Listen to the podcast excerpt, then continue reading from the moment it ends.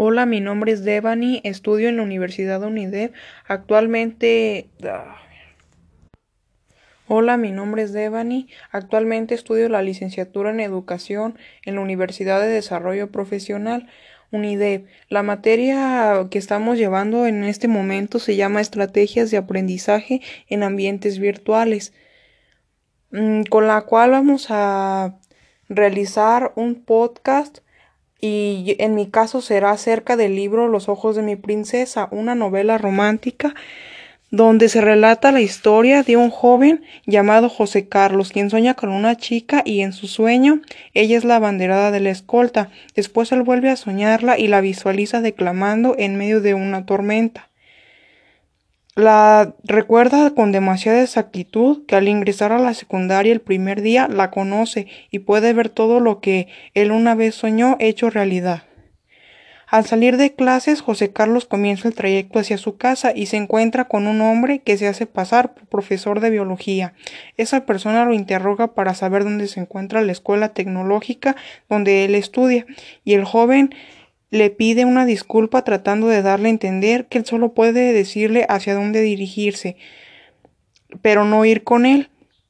Sin embargo, el hombre le dice que necesita un guía para llegar ahí. De pronto, en la ventana del autobús se asoma un compañero de José Carlos, Mario, y le dice que se anime y lo acompañe. El joven José Carlos intenta averiguar un poco más. Después interviene el hombre y le dice que si los acompaña le dará algo de dinero. Él accede y el hombre le pide a Mario que le muestre a José Carlos una revista con imágenes obscenas. Su compañero obedece y el joven al mirarla piensa que las personas que están plasmadas en esa revista fueron realmente captadas haciendo eso. Después el hombre le comenta que su trabajo es muy divertido. También le dice que necesita fotos de chicos y chicas de su edad. A lo largo del recorrido el hombre percibe a una chica a la cual invita a subir al autobús y ella parece captar el peligro al ver a Mario y José Carlos. Ella pregunta en qué consiste lo que él lleva a cabo. Al principio el hombre ojea una revista frente a ella y ésta se queda pasmada mirando las fotografías. Por último, el hombre se cerciora de que no hay nadie cerca y le muestra los productos que él promociona. Al final ella acepta acompañarlos y en ese instante el hombre ve a otra joven con un uniforme igual al de Ariadne y le pide que la llame. Cuando José Carlos se da cuenta, no le es posible creerlo, que la chica que se aproxima sea similar a la que él soñó. En ese momento trata de abrir su puerta, pero descubre que está arreglada para que no se pueda abrir desde el interior. Al ver esto, el hombre le dice que se tranquilice o le irá mal. Ariadne parece captar que los jóvenes están secuestrados y decide abrir las dos portezuelas, primero la de delante y luego la de atrás, como para ayudarlos a escapar. Después echa a correr y el promotor de pornografía le dice a Mario que vaya por ella. Él obedece pero no logra alcanzarla y regresa al autobús. José Carlos aprovecha para huir. Cuando consigue salir de ahí, se percata de que no trae su portafolio. Piensa que será fácil alcanzarlo, pero no es así, porque el promotor lo observa y lo jala hacia el interior del autobús, diciendo ¿A dónde vas con tanta prisa, cretino? Tú vienes con nosotros. Motivado por el deseo de liberarse, jala tratando de zafarse y casi logra hacerlo, pero el sujeto lo detiene en con el otro brazo y se lo lleva consigo. Como último recurso, José Carlos le escupe la cara. El hombre lo suelta y éste consigue salir del coche. Al hacerlo, el portafolio se le enreda y pierde el equilibrio. Levanta sus cosas y corre desesperado por alejarse, mientras que escucha el sonido del autobús cuando se le aplica la reversa. Luego da vuelta y se tira exhausto en el césped. Después inicia el camino a su casa y va a revisar que todos en la familia se hayan ido a dormir. Comienza a ver libros de psicología y sexología en busca de respuestas que lo ayuden a razonar mejor sobre todo lo que ha descubierto. Su madre entra en su habitación sin anunciarse y permanece ahí sin decir nada. De pronto José Carlos siente la sensación de estar siendo observado y advierte que su madre se encuentra en el sillón y que ella lo ha escuchado y percibido su desesperación. Luego lo interroga para saber si le sucede algo. Él, indispuesto a dar muchas explicaciones, acepta narrar lo ocurrido, diciendo que había una muchacha en su escuela que le gustaba mucho, pero ese día fue convencido por un hombre, el cual lo ha incitado a ir con él en su coche, y ella ahora creía que él era ayudante del promotor de pornografía. También le dijo lo sucedido con Ariadne, y su madre le preguntó si sabía dónde vivía. Él respondió que sí, y ella decidió que irían a hablar con los padres de Ariadne para levantar una demanda, pero él se opuso, contestando que por esa razón no quería decirle nada. Posteriormente, José Carlos baja al pasillo junto a su madre y toma los libros que ésta le recomienda. Regresa a su habitación e intenta leer, pero le es imposible concentrarse porque las imágenes que vio en las revistas del promotor regresan a su mente una y otra vez. Aunque le agradaba pensar en lo que habría ocurrido si no hubiese podido escapar, luego se sentía sucio.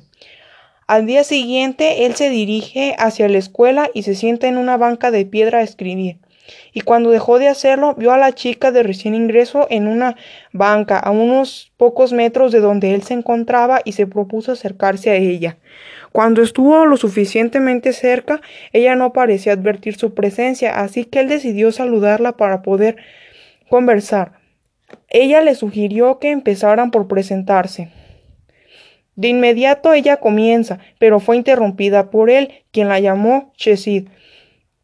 Ella no entendió el motivo por el cual el joven la nombró de esa manera. Entonces él empieza a relatar un cuento que escribió su abuelo, el cual trataba de una princesa hermosa llamada Chesid, quien una vez visitó la prisión en donde el rey tenía encarcelados a varios hombres. La princesa sintió tristeza y le pidió a su padre que les diera una vida más digna. Este lo hizo. Uno de los delincuentes se enamoró perdidamente de la princesa, y la fuerza de ese amor fue lo que lo impulsó a querer salir de la prisión y alcanzar su objetivo, conquistarla, aunque al final no la conquistó, ella fue solo su inspiración. Cuando José Carlos terminó de narrar el cuento, ella le pregunta que cómo se llamaba la princesa, y él le responde que su nombre era Chesid. Y, y le dice que no quiere que ella se case con otro sin saber que él existe. Después de tiempo siguen conversando y él la invita a salir por un helado. En esa cita ella va forzada por sus amigas Camelia y Ariadne, las cuales le insisten que porque sería una buena opción ya que él es romántico, varonil y algunas otras características más. Ella accede a ir, sin embargo llega tarde y José Carlos se queda esperando todo ese tiempo. Al verla llegar le dice que vale, valió la pena esperar el tiempo que, que lo hizo. Ellos continúan conversando y ella le pide que le hable sobre su familia. Él comienza a hablar de sus hermanos, Pilar, Liliana, su madre, su padre, etc. Y cuando él le dice que es su turno, ella prefiere evitarlo debido a que no quiere que se entristezca por todas las cosas que pasan en su casa. Aparte de que ella misma dice que no quiere deprimirse ahora. Posteriormente, José Carlos continúa en su intento de conquistarla y ella se rehúsa, pero esconde un terrible secreto, el cual mm, será revelado después de tiempo que ella se muda de ciudad debido a que hay ciertas necesidades que la hacen mudarse y no puede evitarlas. Como conclusión, esta novela enseña una serie de valores, como por ejemplo en las partes donde se habla acerca del terrible secreto que esconde Chesid, que es el de que sus padres eh, están por divorciarse Mm, José Carlos debería de respetar el hecho de que ella no habla acerca de eso, debido a que no quiere lastimarlo porque a pesar de que lo rechaza, Chesid sí lo quiere. Aparte se habla de el amor de pareja, de cómo se puede dañar a los hijos en el caso de querer separarse, entre otras cosas. Me parece muy interesante y a la vez es bueno que los adolescentes lean esto porque está entretenido y te enseña muchas cosas.